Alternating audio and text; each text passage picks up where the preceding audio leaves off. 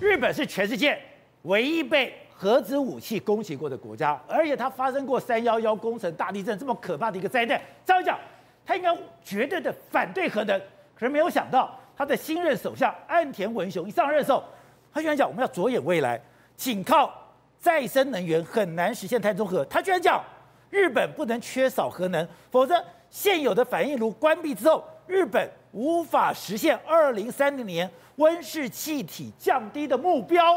没有错，整句话最重要就是仅靠再生能源难以实现碳中和啊。因为再生能源百分之百的看天吃饭嘛，再生能源不现在不是主流吗？它是主流啊，没有错啊。可它看天吃饭啊，它不稳定啊，很不稳定。这样讲好了，比如说我想，太再生能源，你要嘛就是太阳能，要么就是风力，要么就是潮汐。对，太阳能有个最现实的，太阳不跟你加班的嘛。太阳下午两点就开始准备下班，四点就收拾书包，六点就到家。所以对于人类在用电的时候，我们会跟着太阳来决定我们用电啊。不会嘛？我夏天的时候我很热，我到两点的时候我一样开冷气啊。可是两点的时候太阳已经开始，我们台湾例子啊，已经开始衰竭了嘛。重点来，太阳太阳啊，还看季节上班，冬天不怎么上班。那我们人类在做所谓供货工厂的时候，你可以跟台积电讲说，你夏天在做二纳米，你冬天就不要做二纳米吗？这事情是太阳最大问题。所以以前台湾我停电的最危险时刻是中午十二点，现在停电的最危险时刻。是下午四点，是嘛？所以说你看，我们几次停电都是两三点左右开始停电，所以这件事情是很清楚。告诉第一个，太阳能没了，太阳能很难啊。第二个，风力，风力我们以台湾干嘛？也是要看季节嘛。你有东北季风的时候，我们风力发电才转的大嘛。否则夏天热得要死，没半点风，请问夏天不用电吗？所以呢，对于很多人来说，那潮汐，潮汐更是一天就只有涨潮跟退潮的时候，它那个发电量足够，其他也全部都不能嘛。所以你现在看看的，包含太阳能、包含风力、包含潮汐等等，全部都是看天吃饭。那也只有台湾而已呀、啊，中国也是一样，中国也这样子。宝杰哥，你看中国这一次大停电，岸田文雄也看看在眼里啊。这个图是很清楚，是中国的发电结构。中国这次停电跟再生能源有关系，再生能源使不上力嘛，最后还是靠火力发电。它原本设定的火力发电发电结构大概是七成一到七成二左右靠火力发电，然后呢，风力是六成八六点八，太阳能是二点二趴，原本就很少了，对不对？可是呢，真的，一运转起来的时候，太阳能根本没有办法救，太阳能真正发出来的一半都没有。最后呢，火力发电拉到快九成嘛，所以对中国来说，最后真正还是。压力都在火力发电，是，那一没有煤就完了。对，你还是要靠最传统，不管是核电还是煤的火力发电，还是天然气发电。可是煤跟天然气发电，中国也遇到最大的问题啊！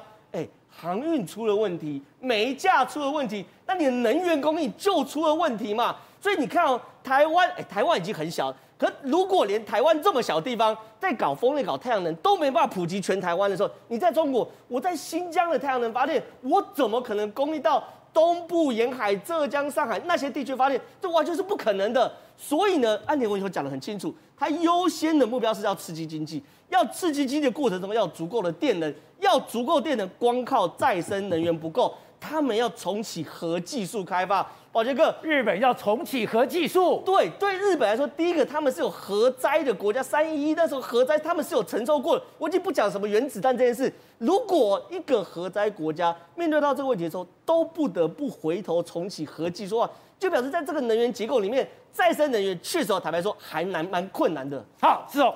当然，台湾这几年来我们要发展我们的再生能源，二零二五的非核家园计划是，可是。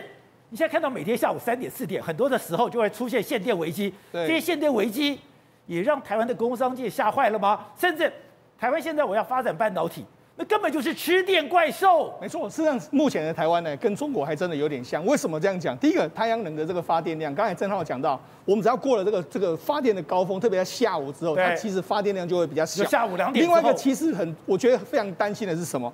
这几年因为疫情的关系，我们台湾不是在拼命的发展风力发电吗？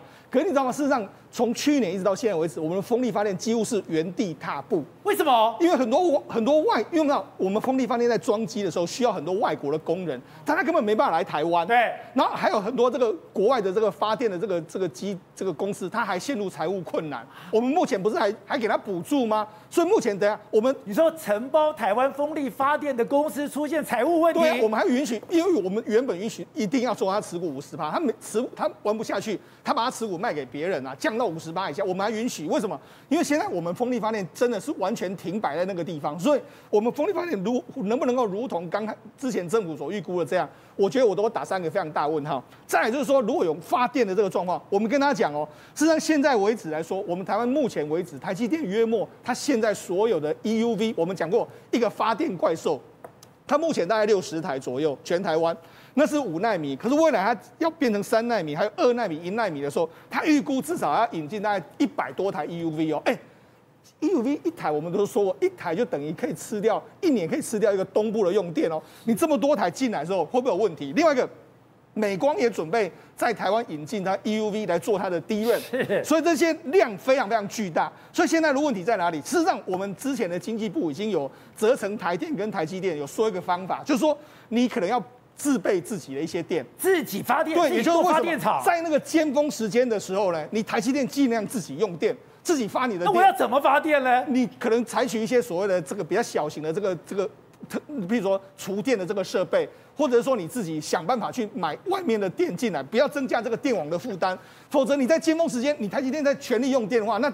真的会让电网的压力相当相当的巨大。以后在台湾搞工业还要自己发电。呃，某些用电大户你可能会有这样的压力。另外一个就是说离峰的时候你就可以全全面的用电。所以这个未来当然不只是台积电，哎，可能很多这个需要用电的一些大怪兽，譬如说像水泥业，譬如说像钢铁业，甚至像这个所谓的这个我们讲到的塑化产业，这些产业目目前来说都是用电大户，甚至面板业还有半导体业，这些你用电大户的时候，可能未来就必须要。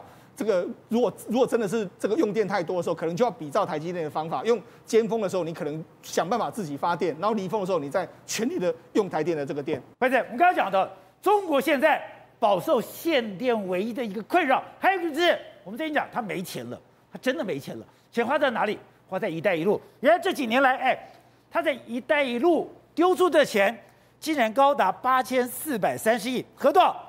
二十三兆九千五百三十八亿，哎，这么多的钱，全部丢在“一带一路”，而且很多钱都打水漂了。对，现在整个中国因为呃囊中羞涩，所以他们开始要查账，你知道吗？其中查了一个很大账，就是在中国“一带一路”这个部分。这个数字统计出来了，过去十八年总共中国向全世界一百六十五个国家啊，声援，就是等于是资助他们一万三千四百二十七个基础建设案件，平均算下来哦，这样算下来一年大概有七八百亿，七八百亿的金额是多大？是美国。支援其他国家，全世界的两倍，这样就说中国过去这十八年来，透过这种大撒币的方式，建落建构起它的一个网络，那也把它自己的中国的影响力跟威力，不断的透过“一带一路”渗透到东南亚，渗透到中亚，渗透到西亚，甚至非洲这些国家。你知道他们现在统计起来、哦，对，刚刚讲的，这是一带一路的图，透过“一带一路”，我在南海，在东南亚，在南亚，在印度洋。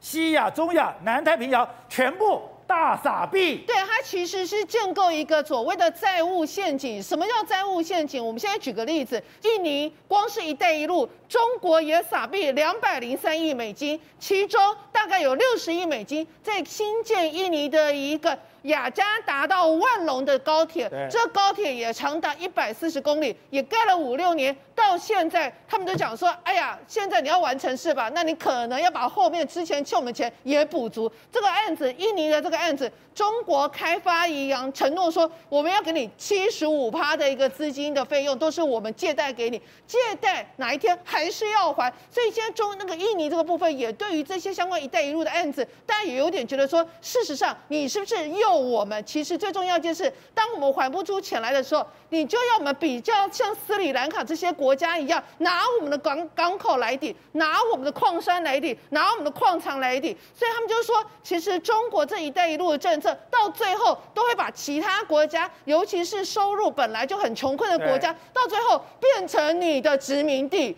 所以现在一像那个委内瑞拉，他们有一些油矿矿区，他们因为欠中国高达六百亿美金。所以，他们现在有一些油矿矿区的开采权就变成是中国的。那中国透过这样的方式不断去掠夺，那本来会大家会觉得说，哦，中国这样真的是很很恶劣啊！透过金钱的方式，然后弄成一个债务陷阱，借此来打劫、来掠夺其他穷国的一些天然资源或是港口。但事实上，中国自己也踢到铁板了，踢到铁板，踢到铁板，你知道为什么？因为现在中国自己本身政府就是已经快要就是没有钱了，所以现在习近平开始要来查“一带一路”了。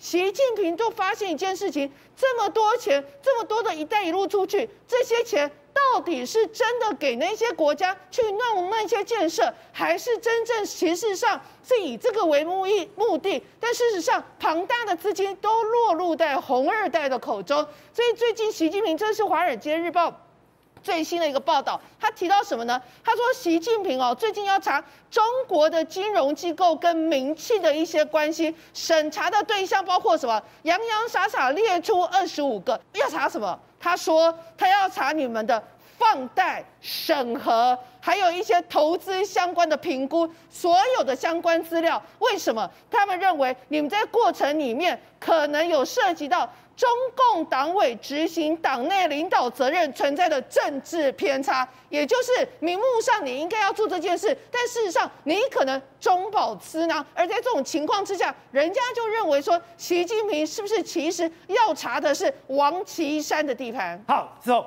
刚才讲的，现在中国在查很多的金融机构，他甚至也对很多的民企，你要倒就倒，看起来哎，你是要查别人的财务。可是最近出了一个很妙的事情。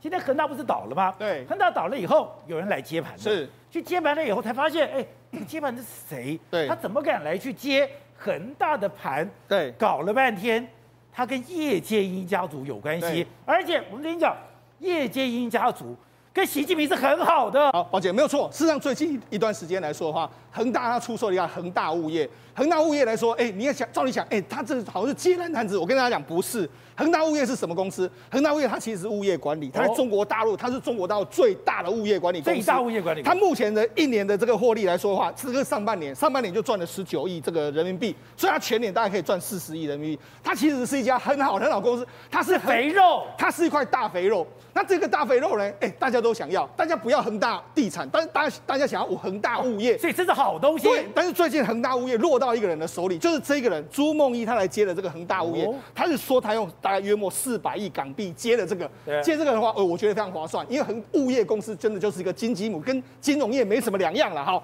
那接下来之后，大家说，哎，那他其实是个非常神秘的人物。你知道，过去恒大现在你在运转有人住的物业，就是大楼，对，你都要付管理费，对，这管理费在谁口袋？到他口袋。对，那为什么会在他口袋？因为为什么？最近一段时间里面，大家都说，哎，中国的房地产最大就不是说许家印这些人啊，但是我跟大家讲。中国的房地产里面都有一句话，叫最有实力的、最有力量的一个人，叫做朱老农啊。朱老，那朱老农是谁？朱老农就是朱梦一哦、啊。但是朱梦一，你有没有听过他？和盛创展，他是什么公司？你这你觉得好像没有很重要，对不对？但其实呢，人家就说，这一次他之所以出来接手，后面是因为因为他有一个非常神秘的家族跟他关系非常好，那就是叶剑英家族。另外一个叶剑英为什么？因为这次出来为什么是他？因为叶剑英家族呢跟习近平关系非常非常好，哦、他们跟铁杆兄弟一样，是，所以等于是说这一次来接了一个人呢，这个人呢是背后是叶剑英家族，这是没有问题的。为什么这样讲？宝杰长，因为朱梦一呢，他的这个很多出很多出身都说他他的这个突然崛起的速度非常快。那唯一来来说，因为我们知道中国大陆呢，如果你要在地产界你要。能够成为一哥，你后面一定要有造的人。人家就说他的八股非常硬。后来大家去找他的八股到底是谁？因为后来找出可能是叶剑英，因为他们都是住，他们的出生地都是广东广东梅县。因为叶剑英是九帅，他是广东人。对，所以那因为因为呢，朱梦一从广东出来，他在广东真的是这个营运的非常好。因为叶家后来的叶选平，他是长期担任广东省的省长，所以他们在广东的时候非常有势力，所以这次才传出说由他来接。好，那为什么这个为什么习近平会跟他们关系非常好？对，跟叶家关系这么好？我知道，事实上，如果他的这个习近平的父亲叫习仲勋，对不对？习仲勋，习仲勋被打下去之后，他唯一他能够平反是谁？靠叶剑英啊！哦，所以叶剑英当年来说是他帮习仲勋。平反，而且习仲勋当年能够到这个广东当省委书记，是叶剑英说：“哎，我们家乡需要这个让他起飞的时候，推荐了习仲勋到这个地方来。所以叶剑英对于他们习家来说有提拔之恩啊。你们家能翻身是靠叶剑英。对，好，那另外还有一个非常重要的是什么？叶选宁这个人。”叶选宁是谁呢？他其实是真正中国红二代最重要的一个人物。你说他是太子党的头？对，最重要的。为什么他是最重要？宝杰，那当初的叶剑英准备要斗倒所谓四人帮的时候，他靠谁？因为当时的四人帮都在盯着叶剑英，对不对？他靠他的儿子叶选宁去联络所有的大佬，李先念呐那些人啊，联联络之后，后来用这个汪东兴一举拿下四人帮，所以他其实是当年的在斗倒四人帮的时候，他就已经在扮演这么厉害。对，那他他是什么出身？他是特务出身，所以传言说什么？传言说他当年呢要这个给习近平的时候呢，他有给习近平一个三千人的这个名单，三千人的名单是。过去我们太子党在海外扶植的所有的人马，我给你这个三千名单，这三千名单就给习近平所用。对，那甚至还有传言，就是说，当年习近平跟薄熙来在互斗的时候呢，叶雪玲是毫不犹豫的支持了习近平，所以让习近平能够后来居上。所以就告诉你，这个朱朱梦一出来之后，原来后面有这个叶家，那叶家跟习近平又关系非常好。那你这样看就知道，其实恒大说实在就是财富重分配，从一群人分到另外一群人的身上。